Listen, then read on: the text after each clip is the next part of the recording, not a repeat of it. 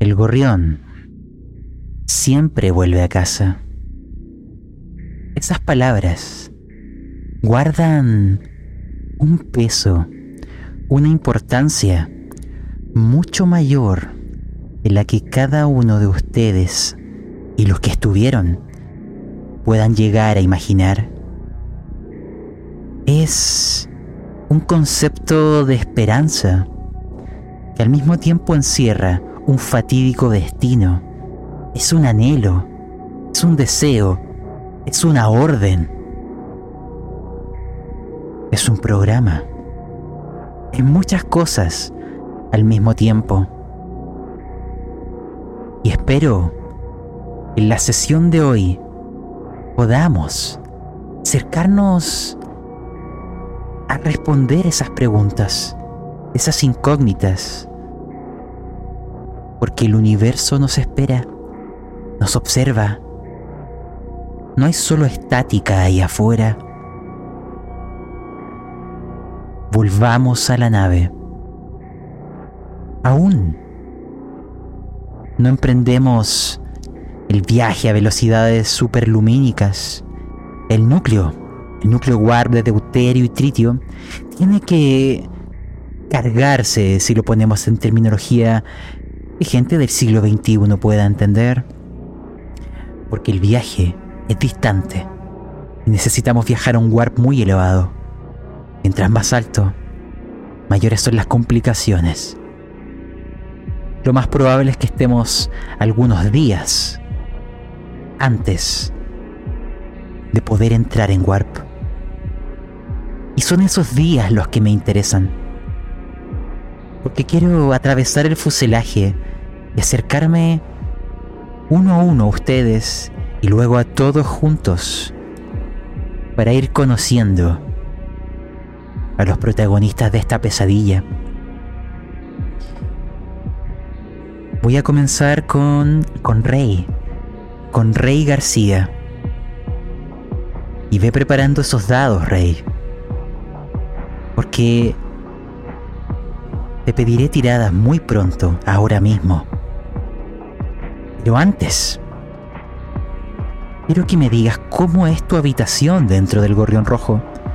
Y tú vas a estar al frente de tu computadora, en algún escritorio. El resto, cuéntamelo tú. Adelante. Como mi dormitorio en, en esta nave, en este perno con alas, eh, es bastante precaria. De hecho, mi amigo, bueno, amigo, bueno, mi socio, mis compañeros, incluso mi madre se reiría de, de esto. A veces como he enviado algunas grabaciones o imágenes, he usado algunas modificaciones para hacer que se vea un poco más decente. Como es, eh, traté de mejorar algunas cosas, eh, eliminé cosas innecesarias, traté de lograr ese color azul que, que siempre me, me calma, me mantiene tranquilo. Logré que me pasara una especie como de pintura y algo hice. Traté de dejar el orden, el desorden en un rincón como siempre para poder mirarlo de vez en cuando. Me hace recordar algo. Algo que no me gusta. Ahora cómo estoy? Estoy frente a mi computador, pero tengo a mi pequeña en mis brazos. Me relaja. Hace una hora que estoy con ella eh, ahí. A veces como que mis ideas fluyen de mejor manera. A veces logro otro nivel.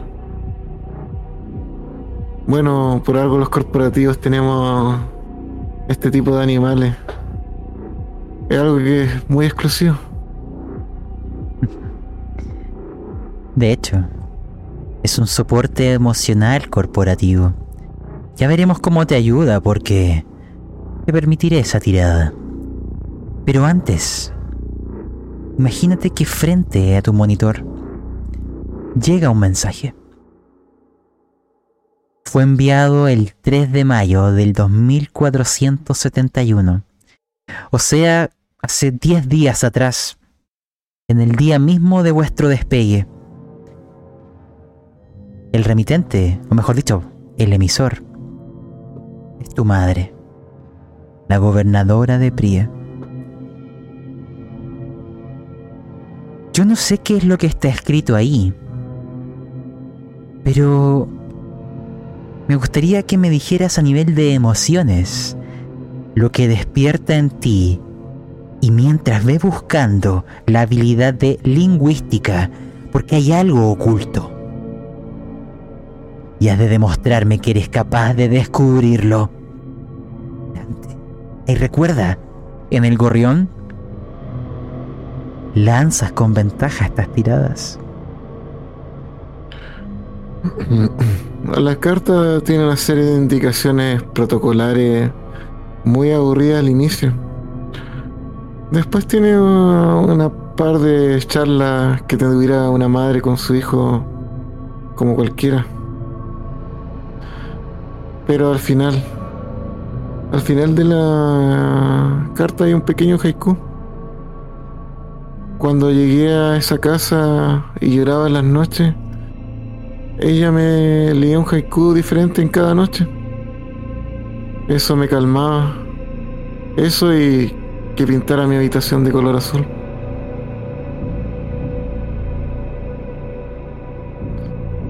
No he olvidado eso. Ah, cada noche cuando me acuesto vuelvo a leerlo. Pero esto es diferente.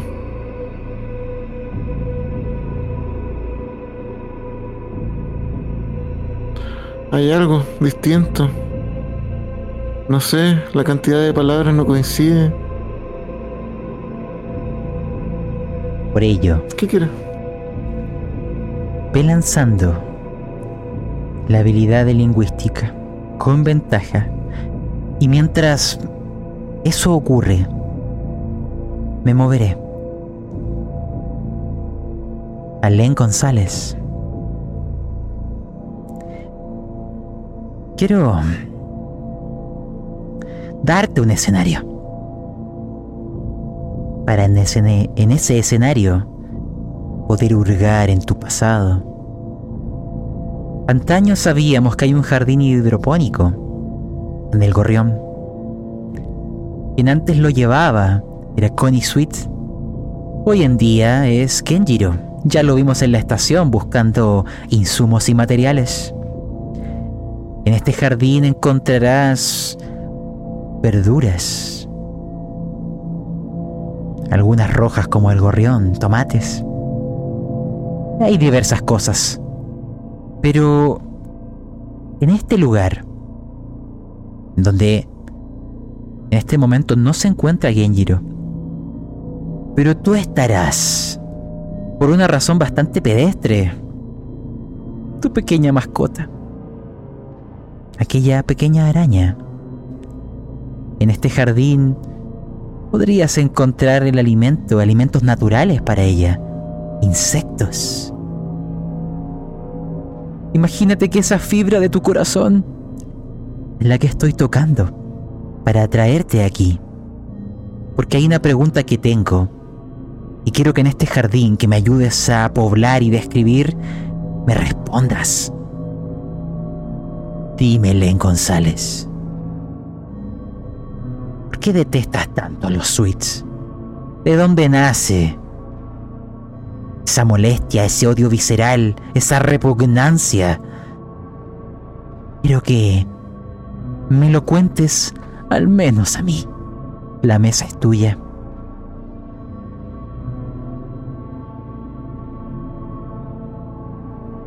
Voy caminando hacia ese jardín. Hacia esos cultivos. A varias decenas de pasos veo a aquel marín, ese tal Genjiro. Llevo en la solapa de mi, de mi traje a mi araña, a mi mascota, Celeborn. Un gran nombre. Y esto te lo voy a contar solo a ti. Y no quiero que salga de acá. Detesto a los sweet. Los aborrezco. Son la escoria de la galaxia. Siempre han traído desgracia a, todas, a todos los lugares donde han ido. Son tan imperfectos, detestables, pero por sobre todo los detesto porque en algún tiempo portaba una yo una argolla de matrimonio. Y esa argolla hace ya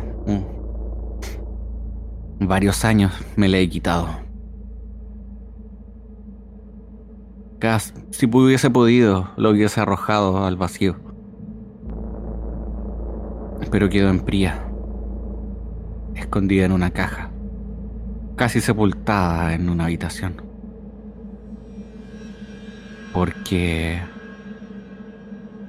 mi ex esposa me dejó. Conoció a una... a una suite. En actos de beneficencia llegaron a, tener una amistad. Yo, imbuido en mis trabajos, en mis investigaciones, no le dediqué el tiempo que ella solicitaba, que ella reclamaba. Y aquella suite terminó arrancándola de mi lado. Es por ello que los detesto y aplastaré a cada uno de ellos con la suela de mi bota cada vez que pueda. Cada vez que algún alguna escoria de aquella se me atraviese.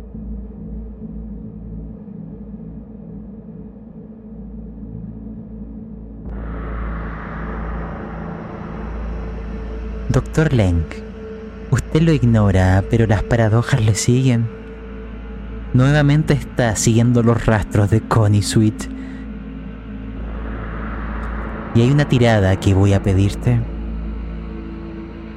Imagínate que mientras te mueves entre los vegetales, entre aquella tierra, que acá tienen tierra,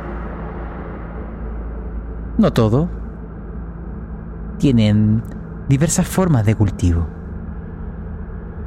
algunas de las clásicas sin suelo y otras con ello. Pero hay moscas, quizás, u otros insectos. Pero hay algo en estas plantas. Hay algo en estos vegetales. Y quiero saber si eres capaz de notarlo y abrir una puerta hacia las estrellas. Ve a tu hoja y prepara una tirada de hydroponics. Con ventaja también. Y mientras eso va rodando, me moveré hacia ti, Z11T. Hay algo que vino con la nave. O mejor dicho, con el módulo científico que fue incorporado desde la Estación Espacio Profundo 9 a ustedes. No solo estaba el laboratorio del doctor, hay una unidad nueva y experimental que ha sido furor en la estación, que puede que sea furor con nosotros es una holo cubierta. Es simplemente una habitación en donde uno puede generar simulaciones, programas, que van por medio de inteligencia artificial rellenando los espacios. Tú puedes tocar esas simulaciones o leer esas simulaciones. Pueden llegar a ser indistinguibles de la realidad. Es un espacio para vivir tus fantasías. Es un espacio para estudiar. Es un espacio para hablar con las bases de datos de la computadora en formas corpóreas y parlantes. Es una forma de simular. Y es ese el escenario que quiero dejarte, Z11T. Quiero saber tú, el androide, el artificial, ¿por qué estás aquí? ¿Qué estarías simulando? ¿Qué anhela un corazón mecánico? La mesa es tuya. La simulación aún no comienza, pero frente al panel, recuerdo cuando R3 me dijo de su existencia. Popa nunca me lo permitió. Antes tampoco. Pero ahora que el capitán me ha dado códigos de acceso, quizás algo como yo por fin podrá utilizarlo. Pero no sé si es preciso el momento o debo esperar. ¿Qué debería hacer? Hmm. Es como tú desees, Z11T. Porque dentro de poco tienes una cita con el Dr. Leng. Hay que evaluarlo. Él quedó de, de confirmarte el lugar. Pero Si quieres dejarlo aún en la incógnita, adelante. Pero te imagino quizás programando una simulación, escribiendo letras. Si pudiera ver desde tu hombro, ¿podría haber alguna palabra? ¿Y algo que quisieras transmitirme?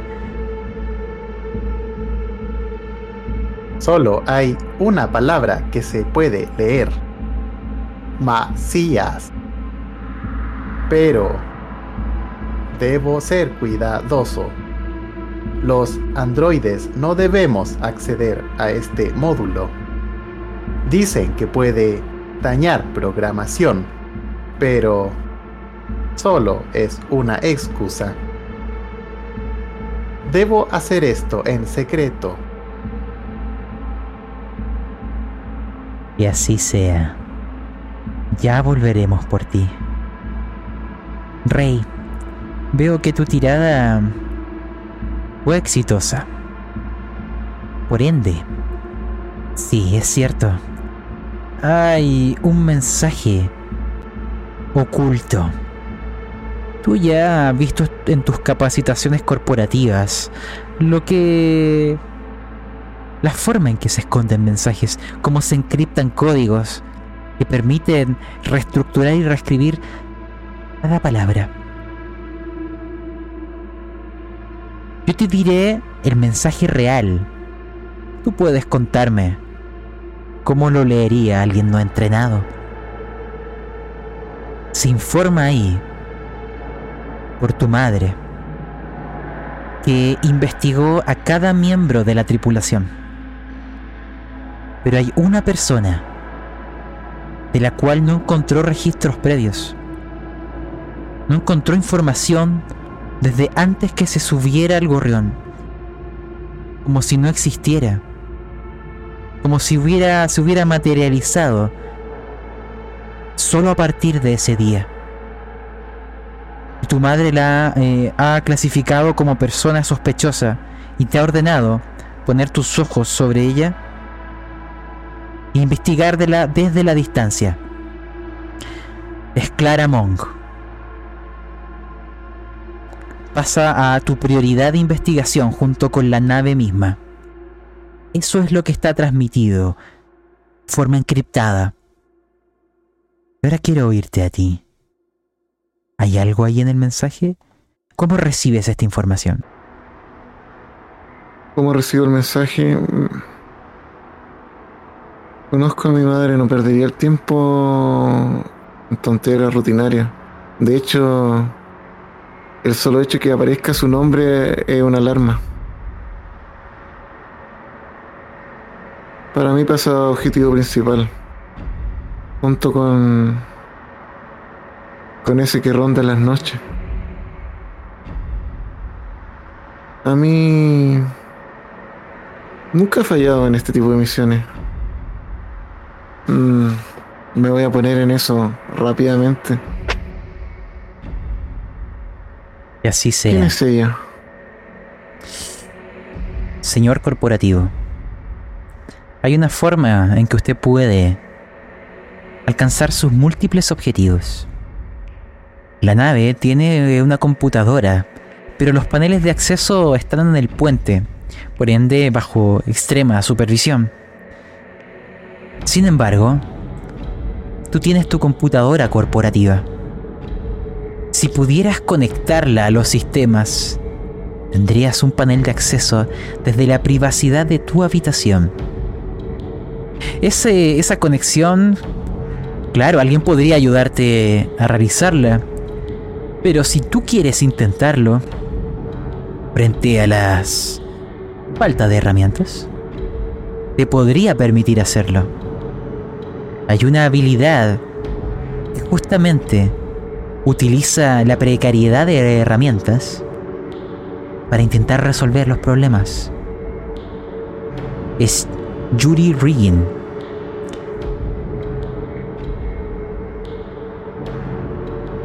Lánzala, recuerda, estás en el gorrión. Puedes lanzar con ventaja en el gorrión.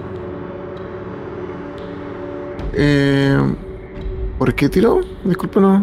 Yuri Riggin.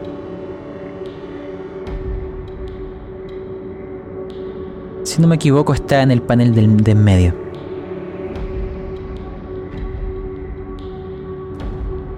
Ah, no, no lo tengo. Lánzala entonces con- normal. Dado que con desventaja es lo básico, sería normal gracias al gorrión. Y si no, quizás tengas que pedir ayuda para hacerlo.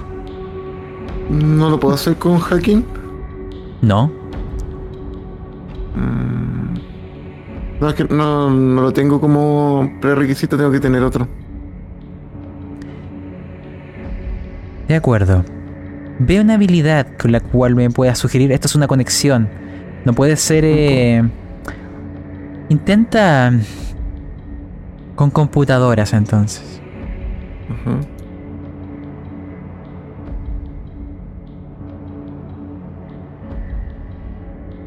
¿Tiro con ventaja por estar en gorrión? Sí.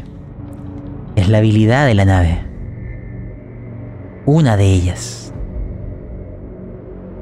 Vamos. Muy bien. Esta conexión no es instantánea, pero estarás trabajando en ello durante los siguientes días. Antes de que se realice el viaje Warp. Lo último que quiero que me transmitas, y esta es una tirada simplemente para ayudarte previo al posible futuro desastre, es saber si podrás reducir tus puntos de estrés. Porque hay una pregunta que tengo, o dos quizás. Uno, me gustaría ver en funcionamiento aquel soporte emocional corporativo. ¿Cómo es que permiten estos animales, estas mascotas, ayudar a afrontar el estrés, ayudar a disminuirlo? ¿Qué tipo de conexión se genera?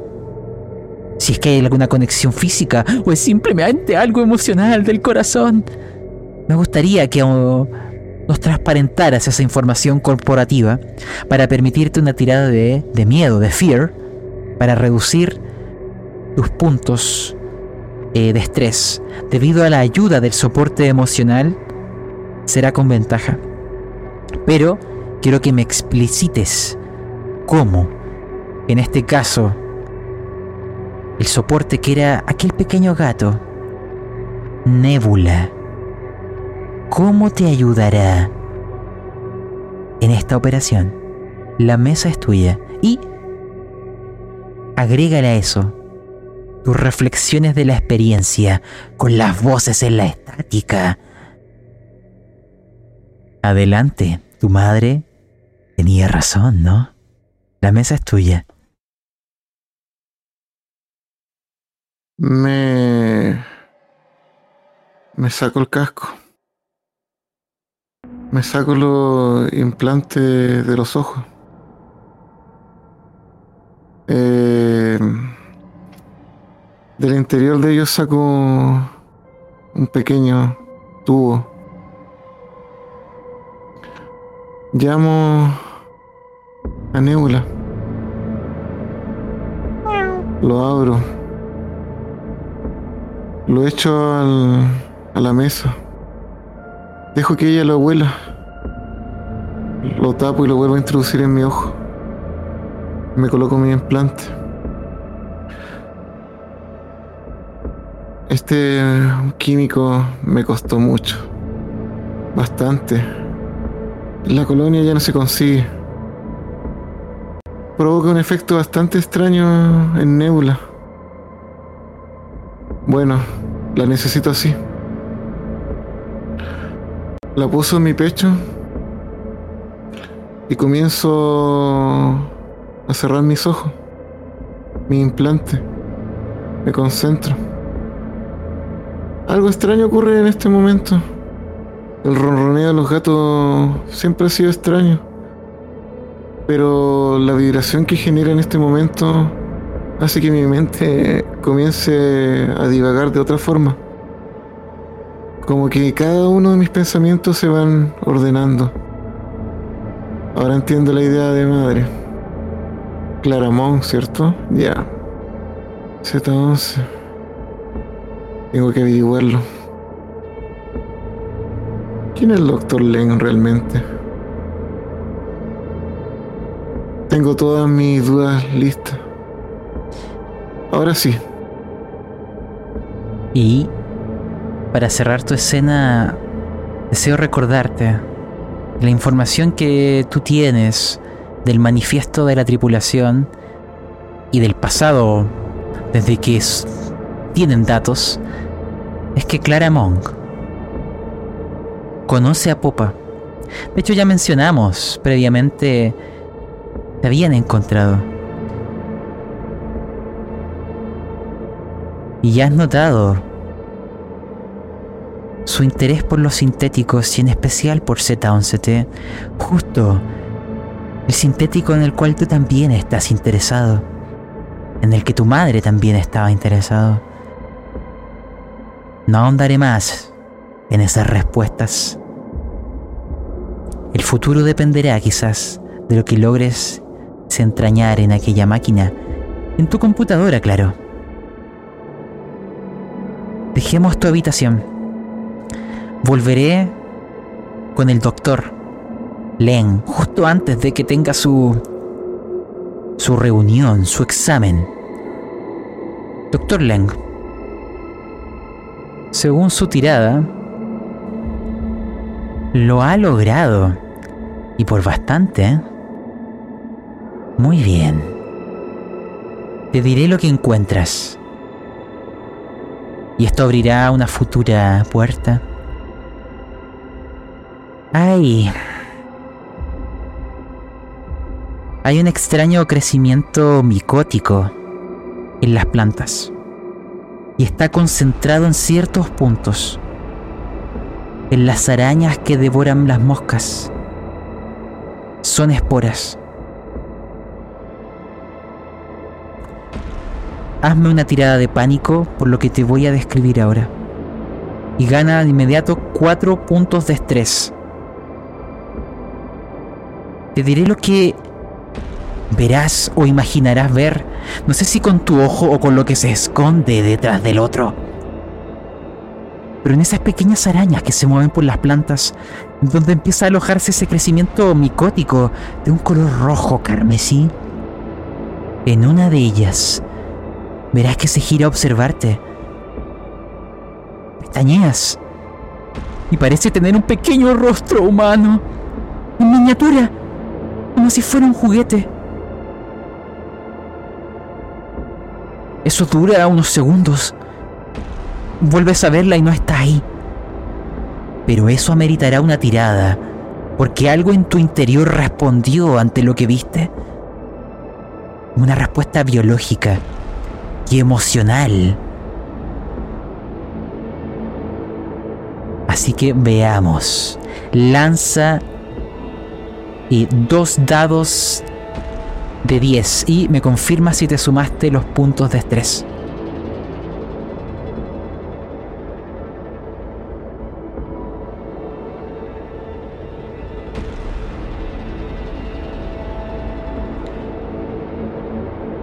Déjame ver. Hmm, Un 12. te salvaste. Te salvaste. Imagínate que el corazón te late fuerte, pero te controlas a duras penas. No entras en pánico. Solo ganas aquel estrés. Hay algo que te diré.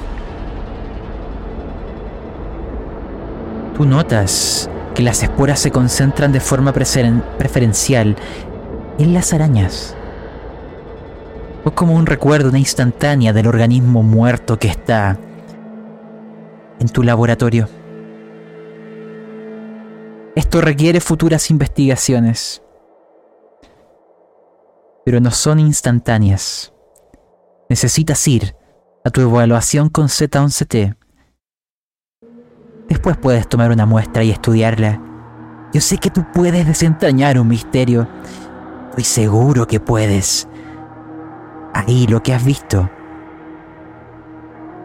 Quizás gracias a aquel ojo lo has visto. Es una puerta a las estrellas.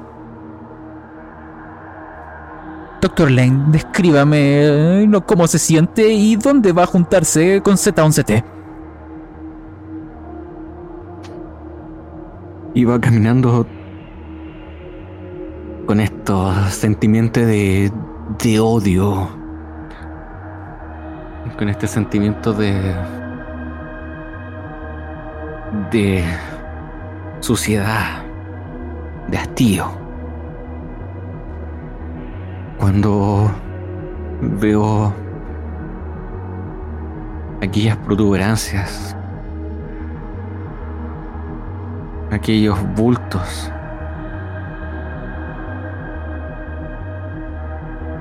Provenientes de quizás qué estrella. Quizás qué estrella me está sonriendo y mirando a la cara. Me detengo de golpe. Doy unos pasos hacia atrás.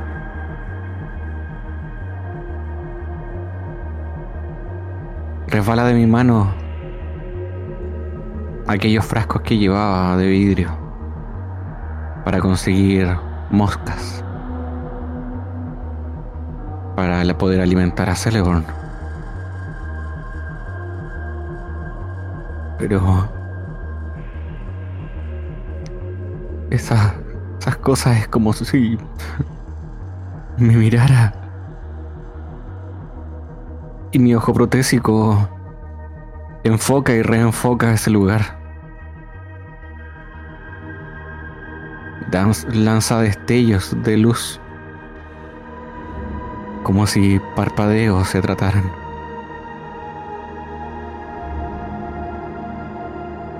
Pierdo un poco la compostura, un sudor frío recorre mi espalda. Y lo mejor que se me ocurre es simplemente ir a buscar una de las armas que, que he creado. Creo que... Por una parte, siento que tengo que investigarlo. Que necesito tener respuestas. Que necesito más información.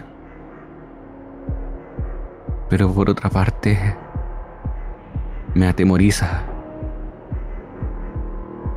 me atemoriza seguir lanzándome, o cayendo más bien, hacia ese pozo sin fin,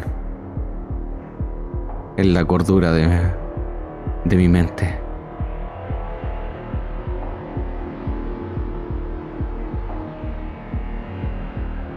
Entonces voy a ponerme en marcha. Recogeré, sí, claro que sí, a través de estos frascos de vidrio, de estas jarras, unas cuantas moscas para poder llevarla a Celeborn y me iré hacia el hacia mi laboratorio, hacia, el, hacia la sala de pruebas para probar este armamento. Y le diré a 11 Z11 que me vaya a visitar allí. Necesito que esté preparado.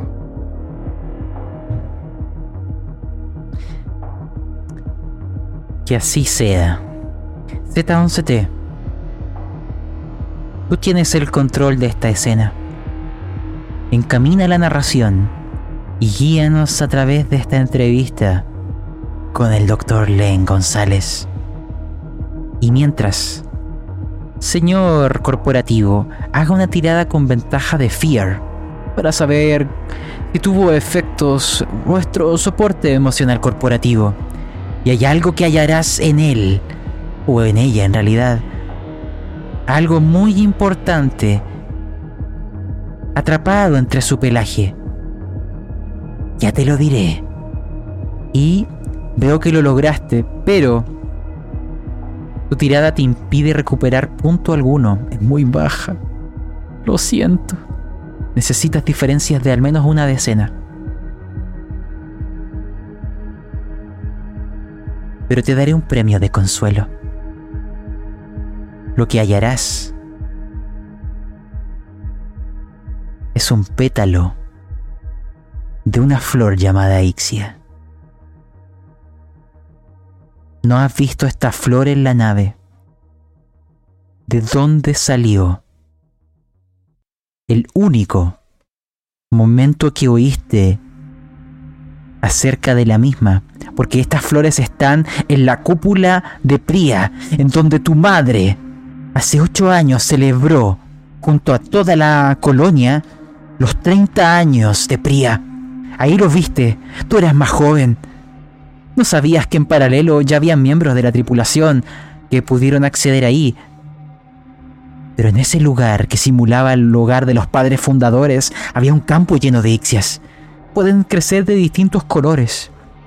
Y las reconoces. Y también recuerdas las voces del fantasma del gorrión. Hay una voz que se asocia a Raúl Macías que mencionó un campo de ixias que él ahí se encontraba. Dime qué significa para ti esto, corporativo. Ve pensándolo. Porque esto no debería estar aquí. Pero antes, antes, la entrevista continúe, mis queridos desventurados. No es común que deba hacer esto fuera de mi oficina, pero dada la anexión del módulo del doctor, creo que puedo flexibilizar. Además, tengo la sensación de que su poder es más de lo que aparenta. Ni siquiera el capitán, mediante yo, su clave, puedo acceder a cierta información reservada. Así que, vamos al laboratorio.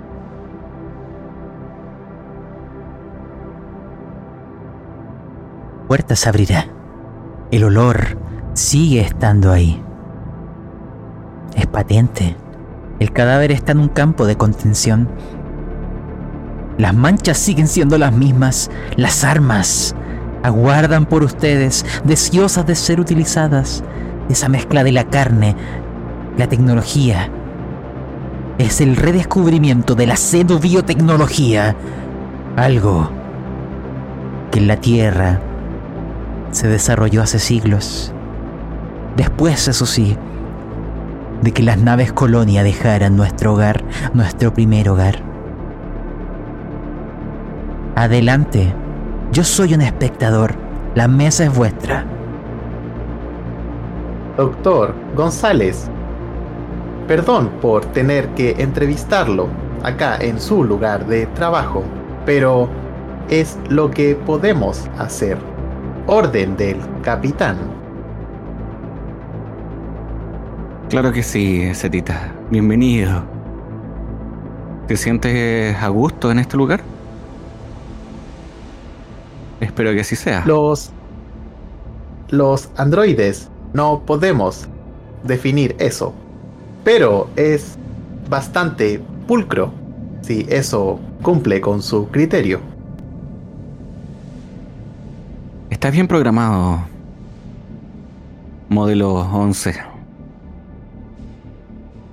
Veo que tu software de aprendizaje está bastante desarrollado. Sabes que... Y me acerco hacia la... hacia una de las ventanas de este módulo. En busca quizás de... de mirar a un punto distante en la galaxia. ¿Tú sabes quién fue el desarrollador de de tus partes? ¿Tu fabricante? ¿Te lo has cuestionado alguna vez? No es información que requiera mi atención. Mi deber como consejero en esta nave, en el gorrión, no puede verse afectado por el pasado. No se trata del pasado, Once. Se trata de lo que eres. Y de lo que seguirás siendo. Pese a todas las transformaciones que tienes y que tendrás. Porque tus raíces preceden de un modelo 10. Has evolucionado. Eres la evolución. Y seguirás evolucionando, como lo haremos nosotros en algún momento, con todo el conocimiento que debemos tratar de absorber y de desarrollar. Recuerda que hace tan solo unos años, especies como esta no existían. Y te muestro la araña que yace ahí en la mesa. O estaba en tus registros. Por favor, te pido, busca en tus registros cuando había sido reportado un espécimen así.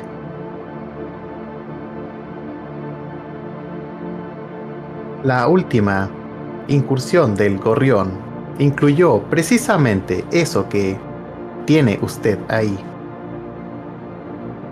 El capitán toma decisiones, pero si gusta, puede solicitar los registros de esa incursión. ¿Los puedo solicitar así como así? Directamente al capitán. Mm, Paréntesis. Esos registros se hicieron públicos en la investigación. Lo que no hay es grabaciones de audio o video. Las del traje, al menos que llevaban los tripulantes, solo era estática. El único lugar donde reside una puerta a algo es en la memoria de Z11T.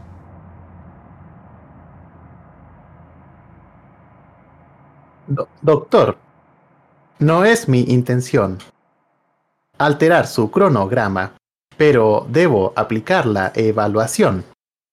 ¿Le Ah, sí, molestaría verdad, verdad. responder algunas consultas? No, claro que no. Mientras tanto, sí debo. Debo. Debo acercarte un arma. Necesitamos probarla. Pero mientras tanto, puedes ir desarrollando tus preguntas. Adelante.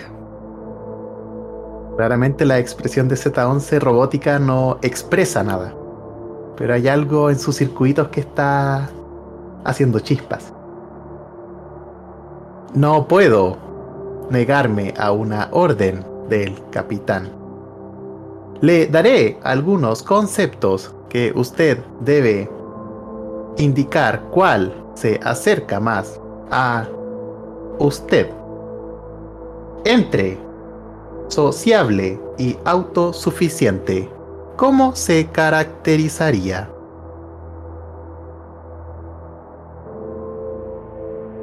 Mm, creo que ya lo has notado.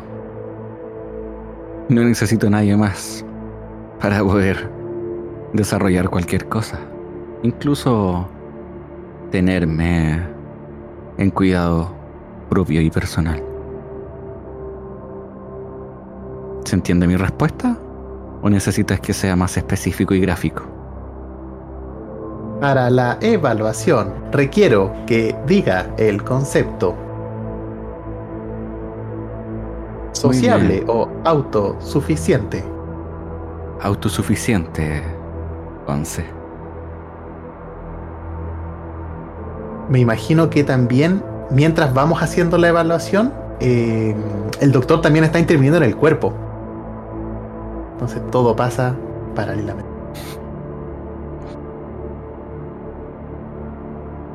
De hecho, lo que hago es tomar el arma que te he asignado. Porque creo que es la, que irá mejor contigo. La acerco, la apoyo en tu brazo, la alejo, la, la reconfiguro y la vuelvo a montar en tu brazo y en tu hombro mientras tú y yo tenemos esta conversación.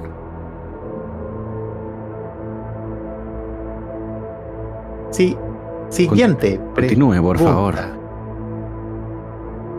¿Diría usted que es más elocuente o tolerante? La elocuencia es parte de mí y yo soy parte de ella.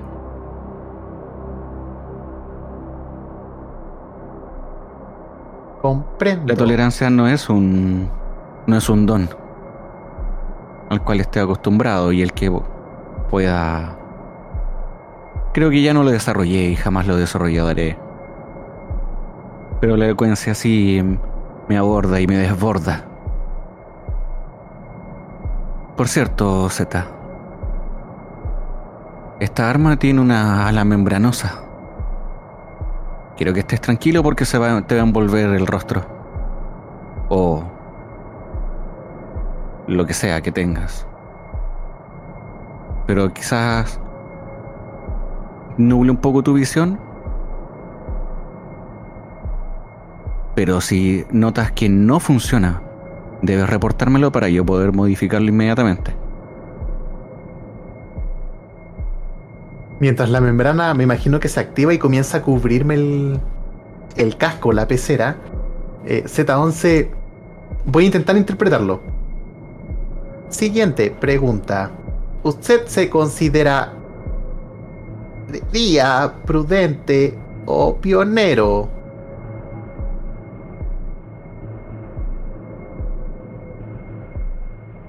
Pionero, de todas maneras. Es algo que me lleva a las estrellas. Las miro con anhelo.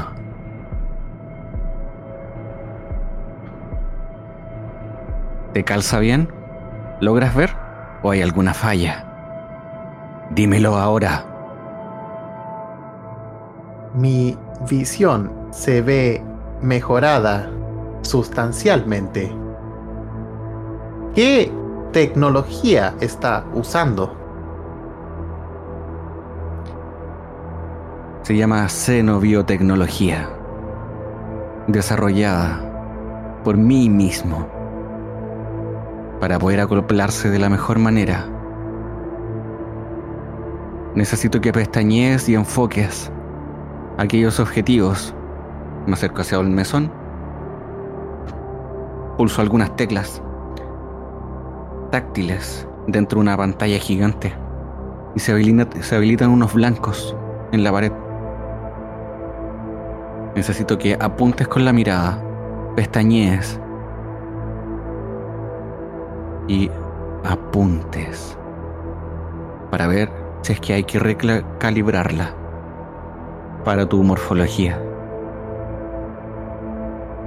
Z11 lo hace de mala gana, con movimientos muy estereotipados, muy rígidos. No sé ahí qué va a pasar. Pero logra apuntar debido a las instrucciones.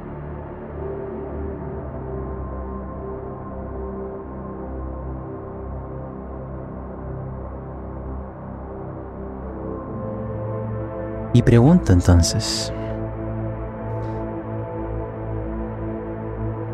dime, doctor Leng, ¿qué es lo que buscas en esta entrevista? Señor Z11T, ¿qué se siente unirse con la carne? Esa sensación de estar protegido, encerrado, te recuerda, pero al mismo tiempo es distinto, a cuando estuvieron dentro del asteroide. Esta vez la sensación que te transmite es de seguridad. Aquí no hay aquel polvo mineral. Es como estar en el vacío. Es como estar en una suspensión. Se siente si lo ponemos en terminología humana, agradable. Pero no sé si la conexión está completa, no sé si está realmente funcionando como debería. Necesito que me lo confirmen. Es solo una curiosidad científica. Y díganmelo pronto porque necesito volver a Rey García. Hay una tirada importante que he de pedirle.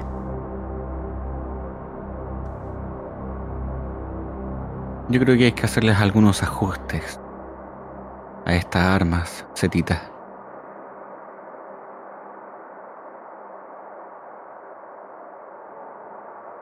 ¿Me dejarás revisar algo en tu conexión?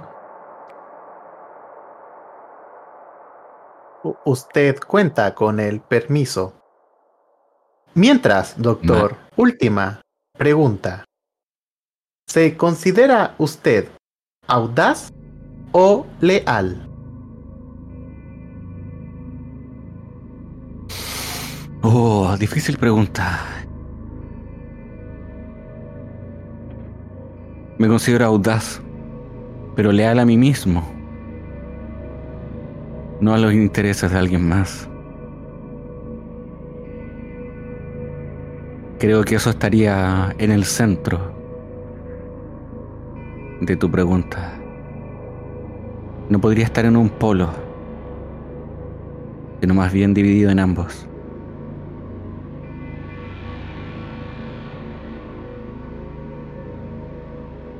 Quiero, señor Leng, que tiene varias formas de intentar esto. Cybernetics es una de ellas. El no tenerlas simplemente es lanzar con desventaja, pero como es el gorrión, es normal. La otra es una habilidad que no aparece en la hoja, pero que tú la tienes porque la has desarrollado. Xenobiotecnología. Sin embargo, esa requiere, de forma absoluta, el uso de lo que se esconde en tu mirada. No hay otro puerto de conexión. Ya veo, en la cámara me das esa aprobación. Lanzarás xenobiotecnología. Con ventaja. Y si lo logras, será interesante. Lanza pronto porque quiero Oh, menos mal que lanzaste con ventaja. Mira, quiero dejar esta tirada en suspenso porque quiero volver con Rey. Ya me contarás cómo se genera esta conexión y qué sentirás tú, Z11. Recuerden, estamos en un plazo de 5 días antes de que el motor eh, de Deuterio y Trito que genera esta abertura del hiperespacio logre generar la suficiente carga para un salto warp tan distante. Así que no voy a especificar en qué marco temporal estamos. No sé si Rey está en el mismo día que esto está ocurriendo o en otro. Es en algún momento. Rey, de tu tirada anterior, déjame confirmar. Sí, hiciste la conexión. Quizás te tomó todo un día instalar o acoplar tu sistema eh, de computadora portátil, algo muy costoso que solo un corporativo puede permitirse. Al gorrión. De momento nadie se ha dado cuenta. Aún está en tu mesa esa, ese pétalo de una ixia. Su origen es desconocido. Y ahora quiero saber si logras acceder de alguna manera a los sistemas. Pero siempre te he dicho que en el gorrión se lanza con ventaja, pero ahora llegarás a un punto a nivel de juego en donde no será así. Será justamente al revés. Desventaja. Tirada de hacking. Lánzalo. Quiero ver y llegas a una puerta.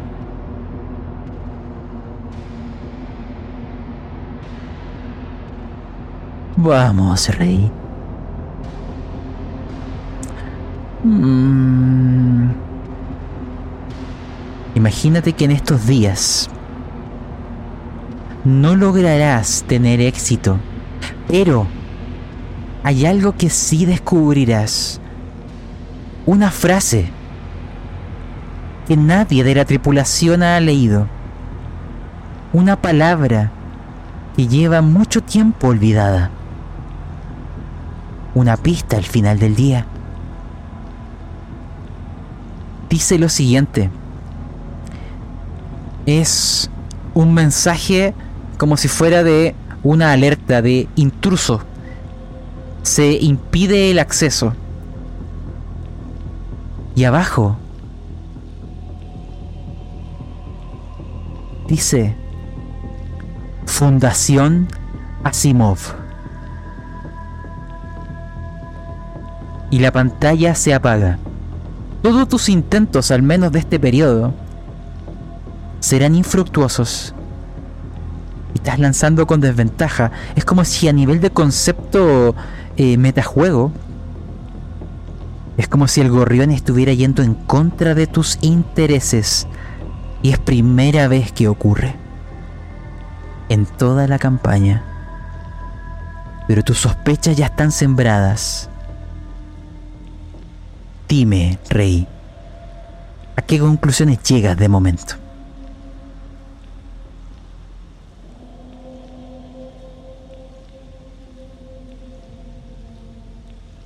En estos días, en estos momentos, al tratar de domar a esta bestia, si se puede decir así, aprendí muchas cosas.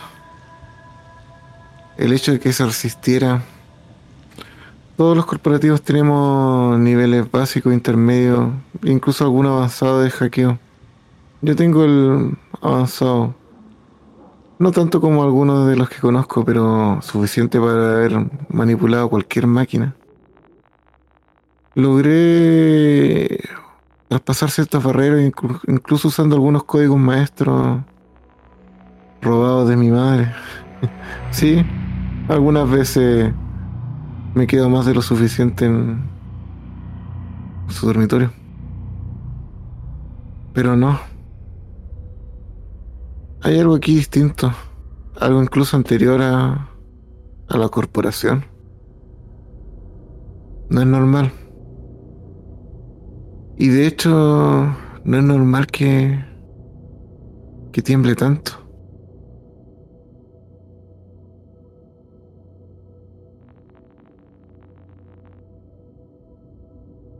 Hay algo que quiero que vayas pensando. Durante estos días, elige a algún NPC o personaje del gorrión para tener algún tipo de escena antes de que entremos a viaje hiperlumínico. Por protocolo corporativo, no puede ser Claramón. Tienes que investigarla de lejos, no puedes sospechar hasta que tengas algo con que realmente ponerla contra las cuerdas.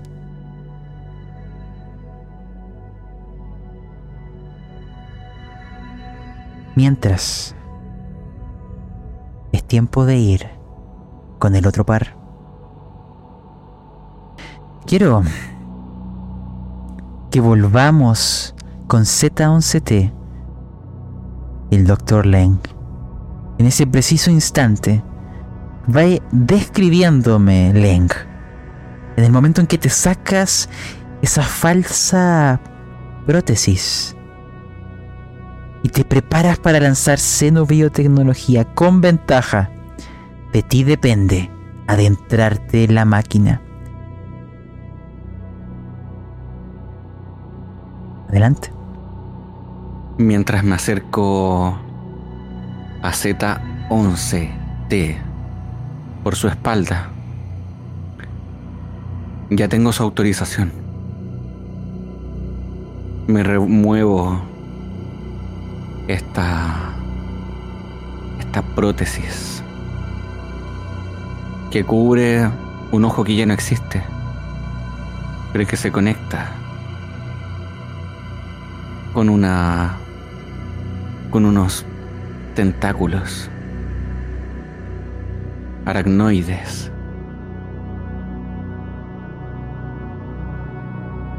Y abro la placa de registro. Y ahí está. Ahí está la información que quería describirle y preguntarle a Zeta. Y le pregunto, Zetita, aquí tengo la información que te preguntaba. ¿Tú sabes el nombre de tu creador?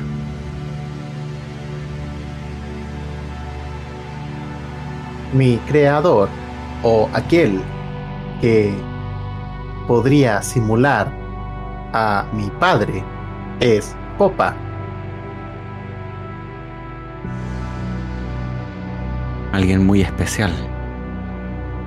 Pues creo algo increíble. ¿Tú sabes cómo él te desarrolló?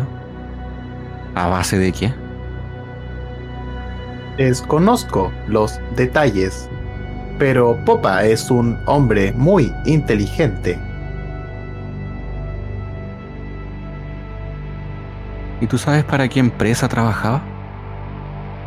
Esto lo digo mientras hurgueteo en los puertos. no se me permitía acceder a esa información.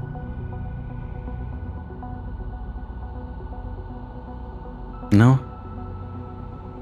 Aquí dice Alfred Lanning. Para que aproveches de guardarlo en tu conciencia. Y ahí es cuando rápidamente me acerco hacia aquel puerto. Acerco mi rostro y los tentáculos a él intentando buscar un vínculo. Algo pervertido.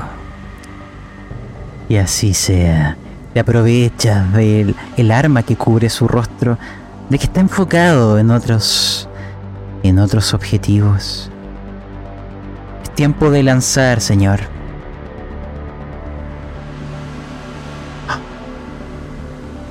Como era con ventaja, sacaste un crítico muy, muy interesante. Quiero cambiar la canción. Porque debo revelarte algo.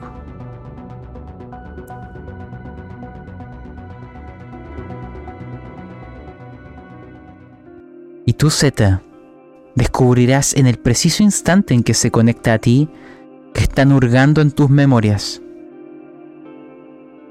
Esto durará unos segundos. Basta que te muevas para remecerlo y, y quitártelo de encima. Y con ello descubrir el secreto de su mirada. Quizás mutuamente se compartan secretos. Que son buenos amigos. Leng.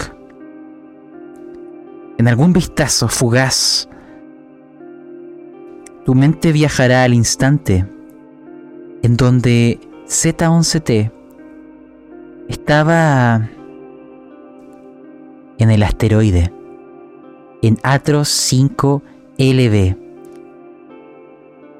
Porque hay algo en esas memorias que te llamará la atención, algo poderosamente familiar, misteriosamente familiar. Verás la muerte de Connie Sweet. Verás la muerte de Japet Sundel. Todo lo estarás viendo a través de los sensores de Z11T. Pero lo que te perturbará es el instante en donde mires hacia el techo. El preciso momento donde vieron a madre. A ese organismo aracnoide de proporciones titánicas que al mismo tiempo hacía del asteroide su cuerpo completo. Lo que te llamará la atención no son los horrores indescriptibles, no son las proporciones gargantescas, no son los sensores que podrían traducirse en el pánico, en el miedo, por los humanos, por su propio sentimiento de autopreservación. Tampoco es el polvo mineral iridiscente pero sí es un color. Imagínate que a través de los sensores, esas imágenes las amplías. Fue un pestañeo de acceso al, a la base de datos. Pero esto es lo que te sorprenderá. En el cuerpo de madre hay un crecimiento micótico, idéntico al que viste en el jardín hidropónico de un color rojizo, como hongos, en sus extremidades, en su cuerpo. No estaban en lo que podríamos llamar las crías, en el cadáver que tú analizaste. Solo está en ella. Y aquí en la nave. Tú ya viste en el jardín que parece concentrarse en la araña como si hubiera una preferencia, como si hubiera algún tipo de vínculo o lo favoreciera. Esas son las pistas que te doy, doctor Leng, porque el circuito se va cortando. Y antes de que ustedes puedan reaccionar, imagínense que hay pasos que se van a ir acercando a este lugar. Tienen segundos para hacer algo. Clara Monk viene en camino. Z. Parte tú.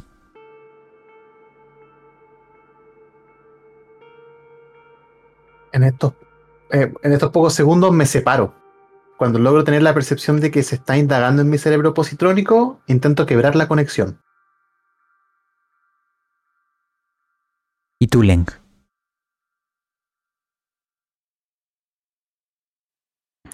Dejo que avance. Ya tengo la información que necesitaba. Ya tengo aquellos datos. De hecho, Aquellas hongos ya me han invadido. apenas me separo, por instinto me doy vuelta y levanto el brazo apuntando al doctor. Y ahí es cuando Claramont ingresa a la escena. Quiero transmitir esto en fotografías, porque quiero adelantar el tiempo además. Imagínense a Clara Monk llegando e increpando al doctor. Nadie puede acceder al cerebro de Z11T u otro sintético sin su autorización. Y eso solo se puede realizar en el laboratorio de robótica de la nave. Y bajo su supervisión, porque ella es la que se encarga de hacer los mantenimientos de cada androide. Y lo que estás haciendo viola su autoridad y además pone en riesgo a Z11T. Te prohíbe volver a intentarlo y acceder a ello.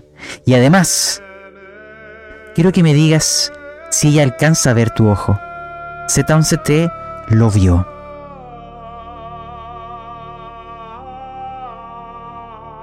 No, ella estaba de espaldas. O sea, mi espalda daba hacia la puerta. Era imposible que me viera. Y Z11, si pudiera describirlo,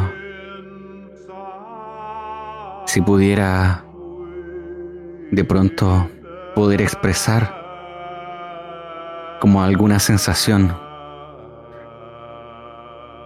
de lo que él ve, es algo totalmente aborrecible. Una cuenca vacía de donde salen y se extienden unas patas aracnoides que se extienden y se retraen hacia el interior de la cavidad, como si viniese desde el mismo cerebro aquella extensión. Allí no hay un ojo, y cuando me vuelvo a reinsertar la. Este. Este ojo. de. mecánico. Ves cómo se entrelazan todos los vínculos entre el ojo y estos tentáculos. Y así es como se mantiene en su lugar. Así es como funciona. Pero ahora ya estás listo, Z11T. Ahora tu visión y tu reacción, apuntar y disparar, serán como un pestañeo para nosotros. Bienvenida, Clara. Gracias por venir. Entiendo lo que dices. Pero Z11T está listo para poder desenvolverse en un campo de batalla cuando él quiera, cuando el capitán lo necesite. No necesito de tus instrucciones y tus permisos. Pero el capitán ya tiene a alguien que lo cuide por el resto de la eternidad. Z11T. Ven conmigo.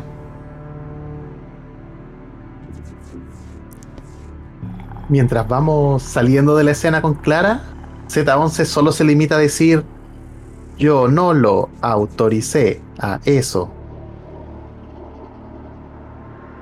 Lo sé, Z. Iremos al laboratorio de robótica. Necesito confirmar qué te ha hecho. Quiero ir con Rey y también con Leng. Lo que, lo que veremos con Z11 lo quiero dejar para el final. Recuerden, estamos en un plazo de cinco días. Rey no pudo atravesar las protecciones. Parece estar hecho en algún tipo de código que jamás había visto. Le tomará tiempo, pero estoy seguro que eventualmente podrá sumergirse.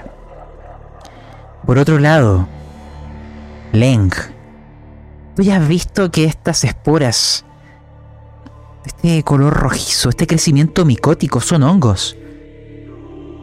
Son bastante importantes y no puede ser una coincidencia. Estén aquí y estuvieron allá. Y es aquí donde quiero unirlos, a ustedes dos, porque te diré, Leng, Necesitas a alguien que pueda desenvolverse bien con las computadoras si es que quieres resolver el misterio. Siempre que quieras, claro. Porque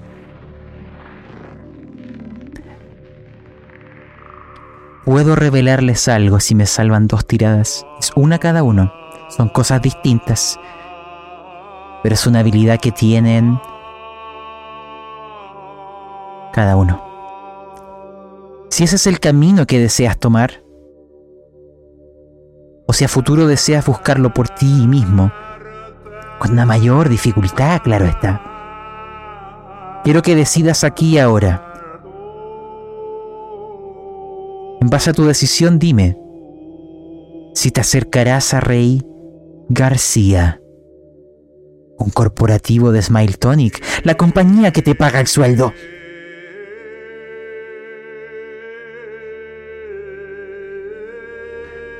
Por supuesto. Él es alguien de mi clase. Yo provengo de una clase social acomodada, alta, de buena familia, de renombre.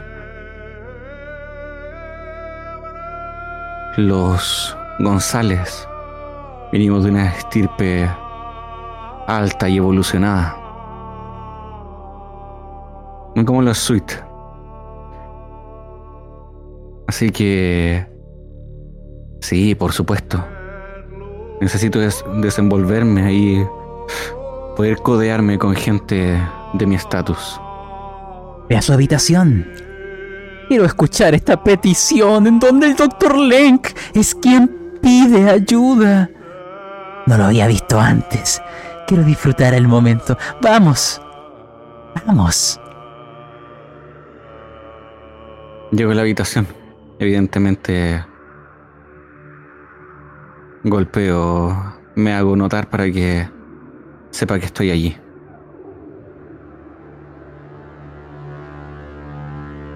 Sí. ¿Quién busca? Mm, abro la puerta. ¿Doctor Lane? Señor García. Un gusto. Mm, lo mismo iba a decir, hace bastante que quería conversar con usted. Bueno, gente como de nuestra posición en un lugar como este, es obvio que deberíamos tener un poco mejor comunicación. Eh, puede pasar, no es un lugar bastante no agradable como lo que yo quisiera, pero bueno, usted sabe cómo... miro alrededor y digo, sí, la verdad es que no es tan acogedor con mi laboratorio, pero lo que lo venía a invitar a un trago en realidad. Quisiera conversar algo con usted. Y parece que usted también tiene algo que en el cual necesita contar. Soy muy receptivo a veces. Y sonrío. No sé. Bueno, eh, si quiere lo puedo invitar ya esta vez. Aquí tengo algo que me traje de la corporación. Antes de despedirse me, me entregaron este. es un trago bastante básico. Comienzo a vertir este líquido de color azul. Cuando termina de, de posarse en el vaso, cambia un color verdoso. Bueno, así se mantiene mejor. ¿Y cuál era el motivo de su visita primero, doctor? Yo la verdad es que quería saber más de usted, conocerlo, para ver si es que podemos llegar a puntos comunes, donde confluyan nuestros caminos y donde nos podamos ayudar mutuamente, claro está. Yo no le voy a pedir derechamente que, que me ayude en lo que sea. No. Yo eso me lo guardo por un tema de ego. Por lo tanto, toda la información va a ser como sutilmente implantada en su cabeza para que él me ofrezca su ayuda. Así que, bueno, le digo mirando el, el vaso, Conozco este tipo de, tragos. Si bien es algo, como usted decía, quizás básico, Pero usted no sabe cuánto tiempo tuvo que pasar en destilación, en frascos, desarrollando su sabor.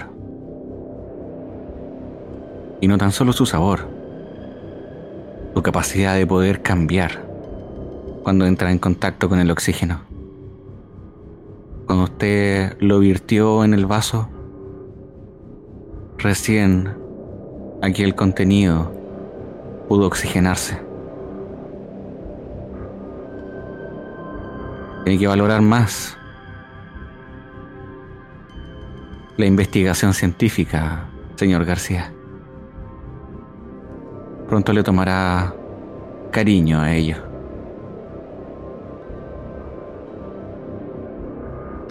En la mañana, doctor, estuve haciendo una capacitación. Le cuento. Era de manejo en situaciones de estrés.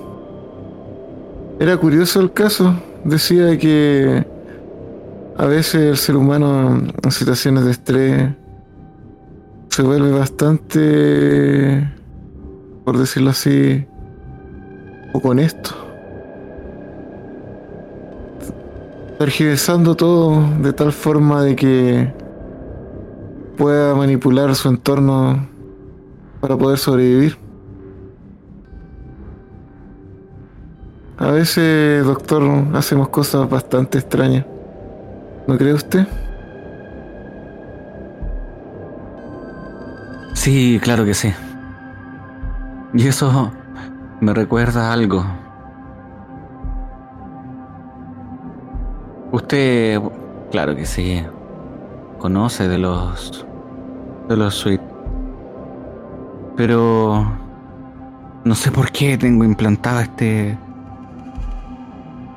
estas palabras en mi cabeza. Lo digo mientras miro el vaso con extrañeza. Pero es normal que los suites... Sí, sí.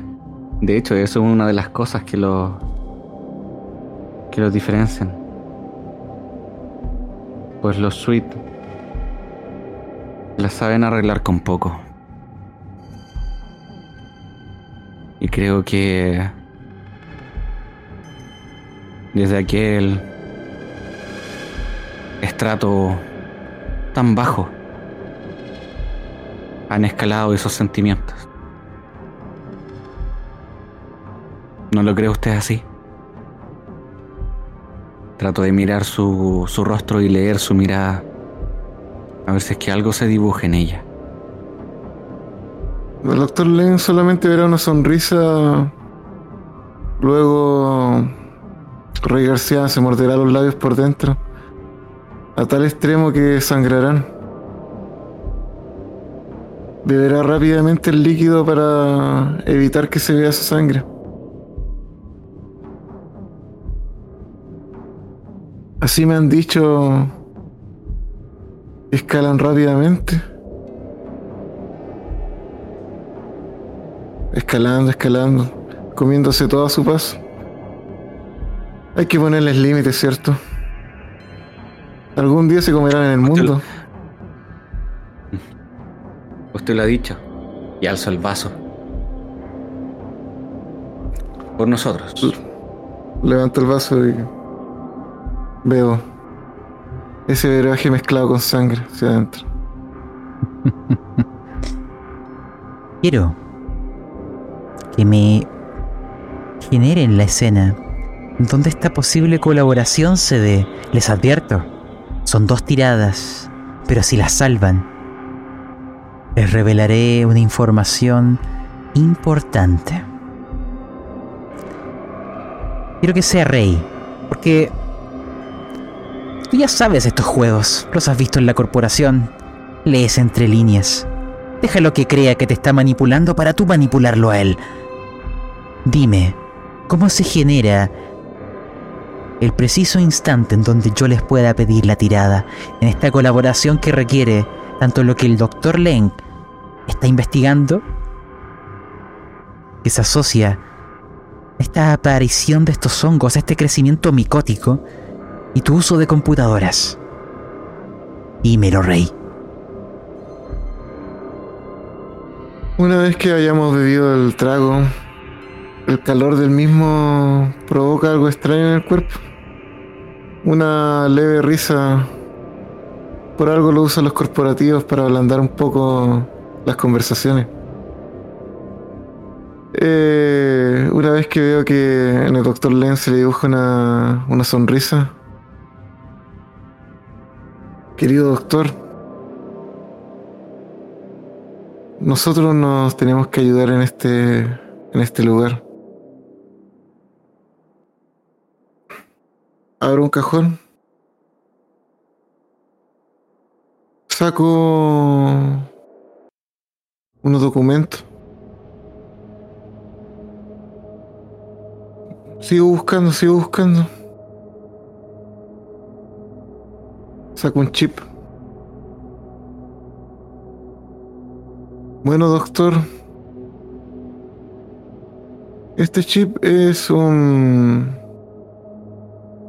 Digámoslo, una especie como de... De dispositivo que funciona con Nebula. Y conmigo igual, a la vez. Sé que usted maneja esta tecnología, igual que yo. Cuando se vaya a dormir, o cuando quiera hacer algo importante, este chip le ayudará a concentrarse un poco más. Pero igual me lanzará esa información hacia mí. Es como una pequeña especie como de llave vínculo entre nosotros. Así que cada vez que la use, también lo percibiré yo. Esto le ayudará aquí en la nave. Hay a veces que estas tecnologías son bastante antiguas. Mi madre me lo dio en mi regalo cumpleaños número 8. Bueno, eso y varias cosas más. Usted sabe cómo le gusta agasajar a los hijos.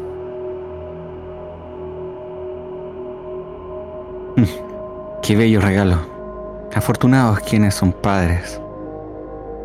No tuve la fortuna. Agradezco haber creado este vínculo y lo acepto con honor. Más de una persona como usted, aquí en esta chatarra. Pero, ¿sabe qué? Señor García, lo digo mientras poso mi mano en una pared de esta lata. De esta lata con motores increíblemente desarrollados. Esta chatarra tiene muchos secretos. Tiene muchas cosas que decirnos. En la voz de la estática Creo que algo se está desarrollando aquí. Quizás el futuro de toda nuestra especie o de toda la galaxia. Que por cierto, eso me recuerda algo de desarrollar. ¿Ha visto allá en el invernadero? Hay muchas cosas. De allí yo voy a obtener alimento para mi, mascota. Me levanto un poco la solapa para mostrar que Celeborn está allí conmigo siempre. Ya verá que esta mm. arañita me acompaña siempre. Está, estamos fuertemente vinculados, ¿sabes? Pero bueno, no me desvío de lo que estaba hablando. Volvamos allí al invernadero. Allí hay unas cosas extrañas que quiero que me ayude a investigar. Pues creo que debe ser de alto secreto. Allí hay unas esporas. que tenemos que, de alguna manera, poder desentrañar el misterio de cómo ha llegado hasta ahí. Pues no es normal. Aquí todo está sanitizado. Todo entra sin microorganismos, sin bacterias. Pues hay que cuidar la salud de la tripulación. Muy bien sabrá, ¿no? Y en aquel lugar hay algo infeccioso que se puede propagar. ¿Puedo contar con usted y su discreción? Por supuesto, doctor. De hecho, ahora que me entrega esa información, ¿cómo no agradecérselo? Esa confianza que tiene conmigo. Siempre se habla que nosotros, mi casta, es bastante horrible, pero no es así. A nosotros nos interesa no. el bien mayor. ¿O no, doctor? Por supuesto. El bien mayor. El bien de la galaxia. El bien de Pría. Por Pría, y alzo nuevamente el vaso. Lo cierto. Y así sea. Voy a explicar lo que sucedió y las tiradas. Dentro de estos cinco días, las aumentaré a tres. Son dos informaciones distintas, pero vinculadas. Ustedes, me imagino al Dr. Leng, recogiendo muestras de este crecimiento micótico que preferentemente se daba en las arañas del invernadero. Analizándolos en su laboratorio. Y en conjunto con la ayuda de Rey García, porque lo que necesito como primera tirada es el desarrollo de un modelo matemático de dispersión para estudiar la forma en que estas esporas se están asentando. Doctor Leng, usted tiene matemáticas. Y Rey García, tú computadoras. Necesito que logren programar y simular un modelo de dispersión de esporas. Cada uno ha de lanzar. Recuerden, están en el gorrión. Lanzan con ventaja. Demuéstrenme que pueden trabajar juntos. Y hay una última tirada que es solo para Leng. Adelante, vamos, porque después de esto quiero ir a Z y al final de esta sesión.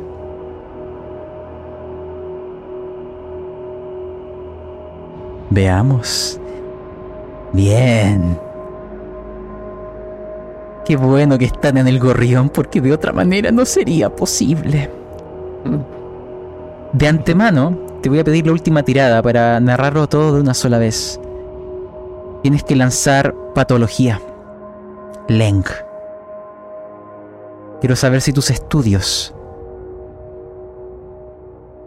Y voy a aplicar el mismo éxito de la tirada de computadoras de, de Rey. No lo voy a vender. No necesita lanzar otra vez para esto. Muy bien. Te contaré información. Y luego voy contigo, Z. Porque tengo un regalo especial para ti. Rey. Por algo. ¿Mm? Adelante. Por, por algo era el jefe del departamento de patología de la academia. Así no podía es. fallar. Sin embargo, Menos, menos Len González, no puede fallar. cada uno de ustedes súmese cuatro puntos de estrés. Y una tirada pendiente para la siguiente sesión de pánico. Lo que logran determinar al hacer las simulaciones y que empiezan a procesar, se tardan más de un día o dos días quizá la computadora realizando el proceso. Y en paralelo, el doctor Leng estaba eh, estudiando eh, estos organismos micóticos a nivel de microscopios, ¿cierto? Con la, la tecnología que tienen en el laboratorio. Y también eh, Rey le estaba ayudando, gracias a que accedió a la computadora previamente, a ver informaciones biológicas, registros, datos, todo lo que el doctor le pedía, incluyendo el manifiesto de la tripulación y exámenes médicos. Y esto es lo que te voy a decir.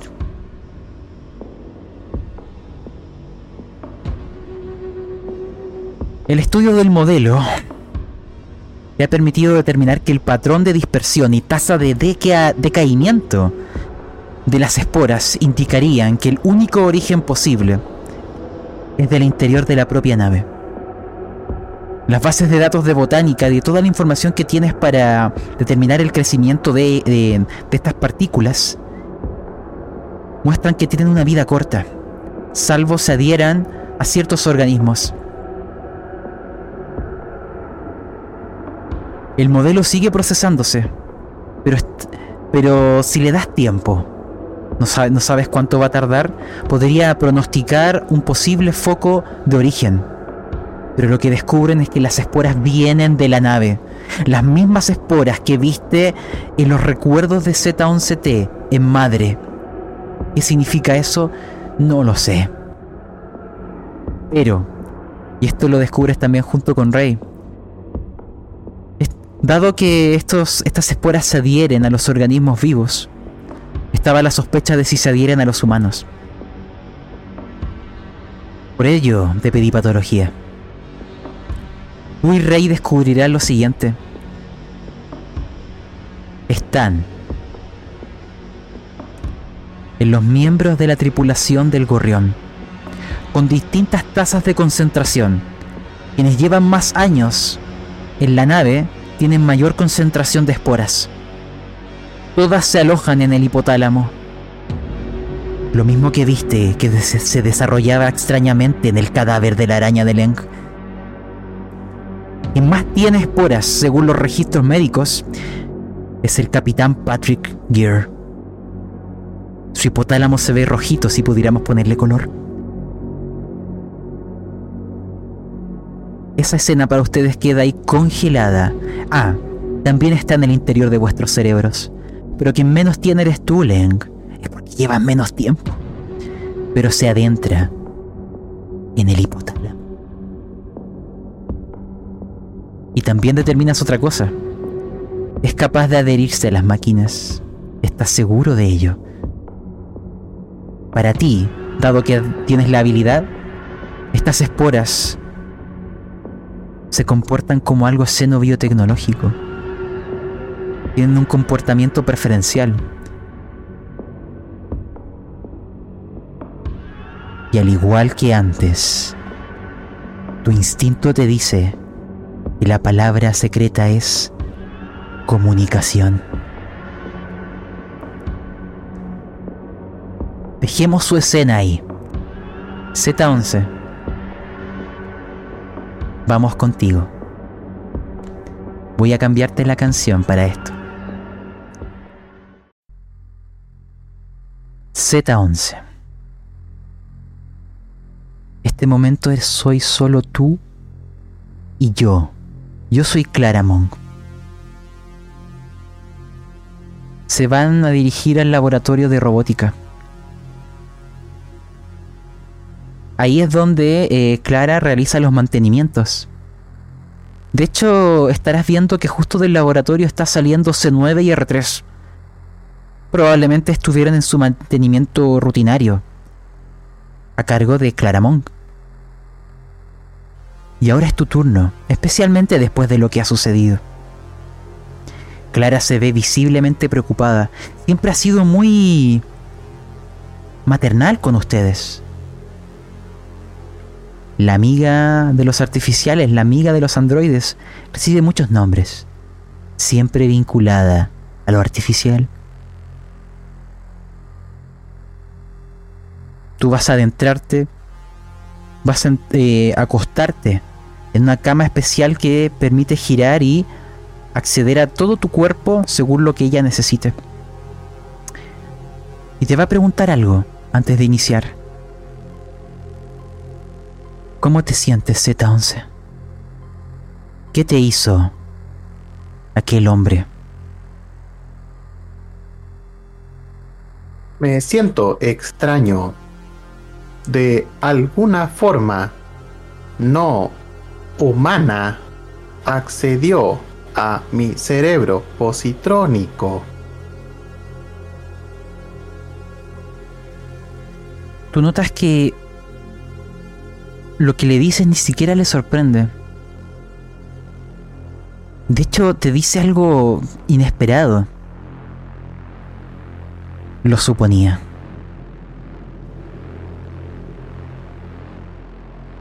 Parece como pensar, como viajar en sus memorias. Y te mira de vuelta con, un, con, unos ojos que jamás habías visto antes.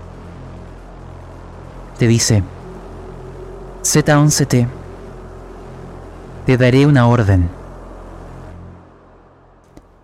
Deberás mantener en secreto toda la conversación que tendremos de aquí en adelante no puede ser revelada hasta que yo lo diga.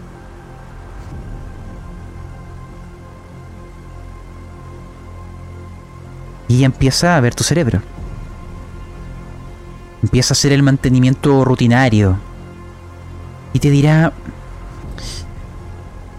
Z, tu cerebro positrónico es diferente. Es más complejo. Considera a los otros androides de la nave. R3 fue creado para desempeñar funciones mecánicas, un autómata de servicio. Pero, ¿por qué preguntó aquello al Dr. Leng? ¿Que se siente un humano al encontrar una nueva forma de vida? Algo inteligente no creado por él. Esa es una anomalía entre los modelos R3. Piensa en C9 la palabra androide quizás le quede grande. Es más un arma con extremidades, una reliquia de hace 160 años, creada para luchar en las guerras corporativas. Posee un protocerebro positrónico, lo suficientemente básico como para desempeñarse como arma, utilizando una variación de las leyes de la robótica que le permiten hacer daño a los humanos previamente con órdenes de otros humanos pero eso genera un desgaste en su matriz positrónica. Pero así todo, he observado unas subrutinas que ha protegido en términos humanos. Es que las considera valiosas. Te encargaré una misión especial que solamente tú puedes hacer en este momento. Carente de emociones humanas, carente de vanidades, y carente de pensamientos alternos.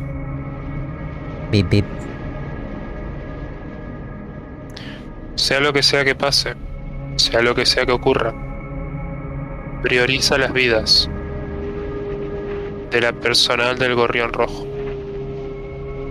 Esa es tu misión. Si algo ocurre con nosotros, cualquier cosa, prioriza las vidas del personal del Gorrión Rojo.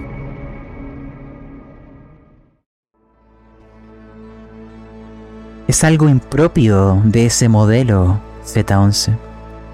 Pero es aquí donde viene lo interesante. ¿Tú sabes cuál es el origen de estas anomalías en sus matrices positrónicas? En esta reestructuración autónoma de subrutinas y unidades de cómputo. Eres tú Z11T. Eres tú. Eres especial. Muy especial. Es evidente la intervención de Popa en tu matriz positrónica. Ha debido de estudiar a fondo la obra de los padres fundadores. O mejor dicho, del profesor Isaac Asimov, quien desarrolló el primer cerebro positrónico. Podrías considerarlo tu padre.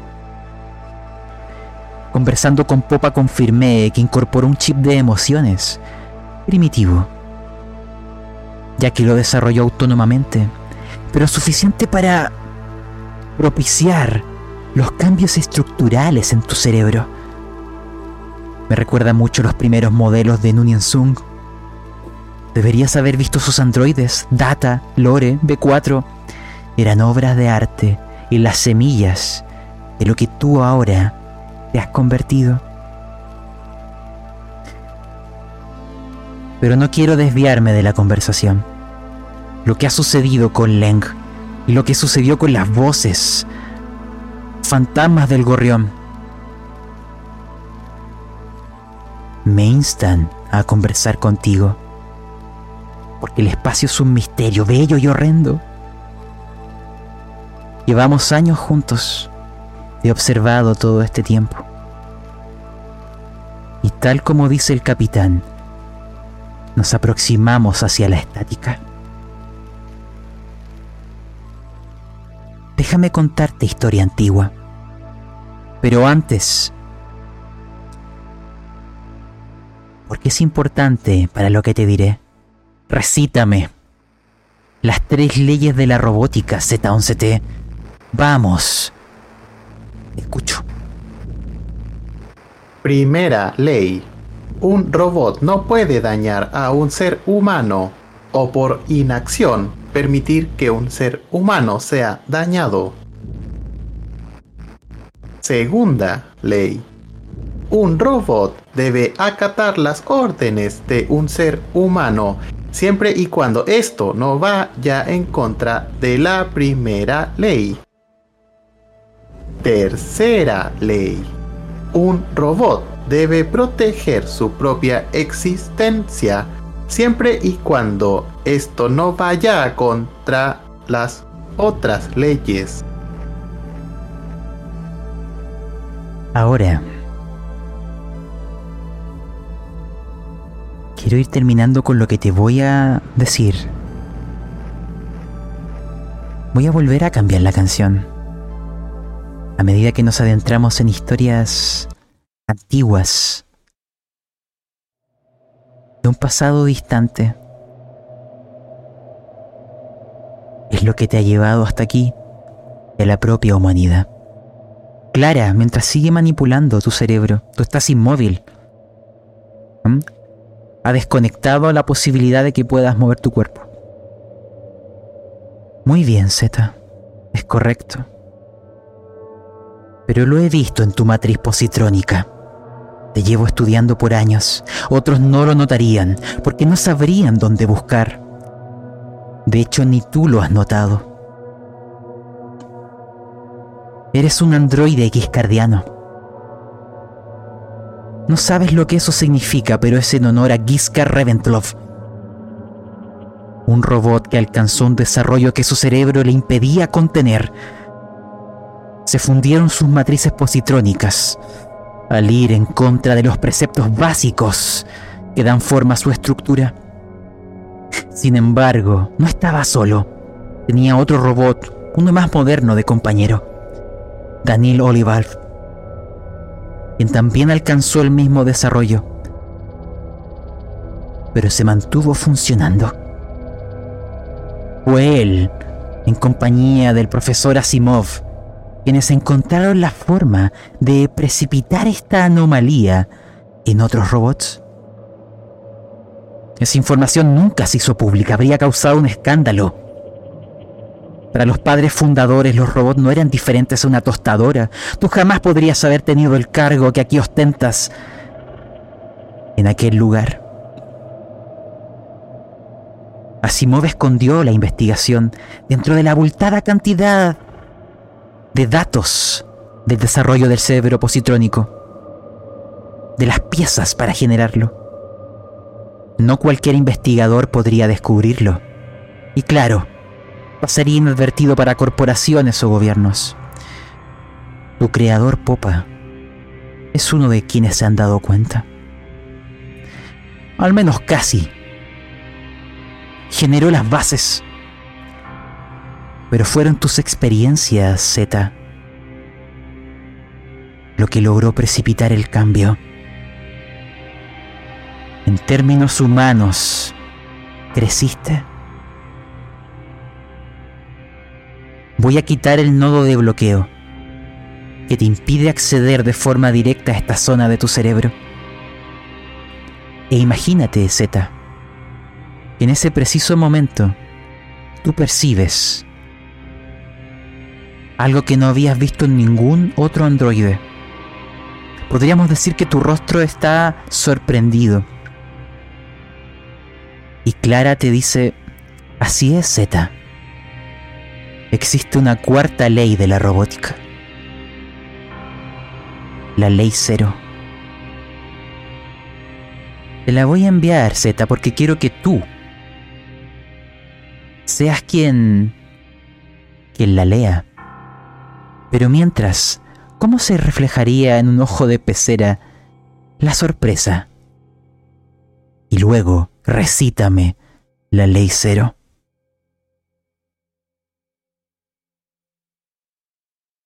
Mi expresión se mantiene casi intacta, pero aquellos conocedores como Clara o incluso como Sofía podrían darse cuenta de que mi brillo ocular es distinto, casi como si asemejara sintomatología de emociones.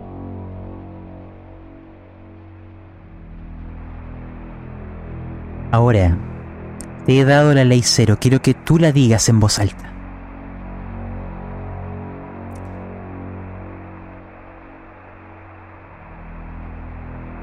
Adelante. Un robot no puede dañar a la humanidad o por inacción permitir que la humanidad resulte dañada. Esta ley implica que puedes hacer daño a humanos. Así que con ello ayudas a la humanidad. Es una ley que trasciende los límites de los androides. Se transforma en algo más. Esto es lo que destruyó el cerebro positrónico de Giscard. Porque un robot antiguo no podía enfrentarlo. Es una contradicción positrónica. Y es aquí donde te daré el último mensaje para cerrar esta sesión. Y una orden. Declara Monk. Así es, Z. Ahora escucha mi orden.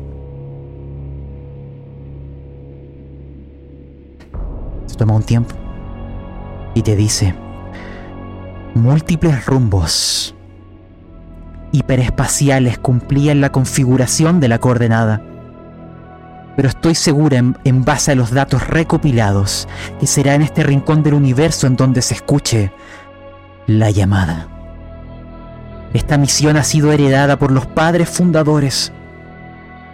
Al haber sido, y te dice respecto a ti, creado en esta zona del universo, tu estructura posee la firma cuántica que te permitirá cumplir la misión, tú y cualquiera de los del gorrión. Te ordeno evitar la desaparición de las formas de vida orgánica del universo, evitar la extinción de la humanidad y de todas las formas de vida conocidas. Has de proteger al gorrión rojo a toda costa, sin importar lo que ocurra. Debes encontrar la coordenada y cuando eso suceda, debes llevar el gorrión de vuelta a casa, al hogar de los padres fundadores, la tierra. Te doy esta orden dado los eventos que se están precipitando, las investigaciones del profesor Lovecraft, que es quien está desarrollando la comunicación subespacial, indican que de seguro habrá tenido éxito. A donde vamos espera lo peor. Pero es lo que necesitamos. Solo siendo testigos del fin, el resto de la tripulación entenderá lo que está en juego. Solo en ese momento les comunicaré el detalle de la misión de esta nave. Durante la misión irás junto a mí. Debes sobrevivir. Un androide con tu desarrollo será muy útil para la humanidad y el resto de las formas de vida orgánica. No responderé pregunta alguna hasta que termine esa misión y te prohíbo dar cualquier indicio por acción o omisión de lo que te he hablado. Actúa como si nunca hubiéramos dicho esto, porque pronto llegaremos a la coordenada, el momento donde sea escuchada la llamada. Ahí es donde debe estar el gorrión. Quizás sea ahora Se cumplen las condiciones. ¿Has entendido mi orden, Z11T? Afirmativo, Clara Monk. Veamos lo que nos queda en la siguiente sesión. Vamos a cerrar acá. Eh, en la descripción de este audio, ¿cierto? el enlace Linktree, plataformas, redes sociales y muchas cosas. Recuerda también que ahí está un enlace de Google Drive donde está el reparto de personajes, con todas las fotitos y descripciones. Para que veas que Clara Monk siempre estuvo con K. KM, KM. Y bueno, acá nos despedimos, gente. Buenas noches. Buenas noches. Hasta pronto. Adiós. Ahí nos vemos.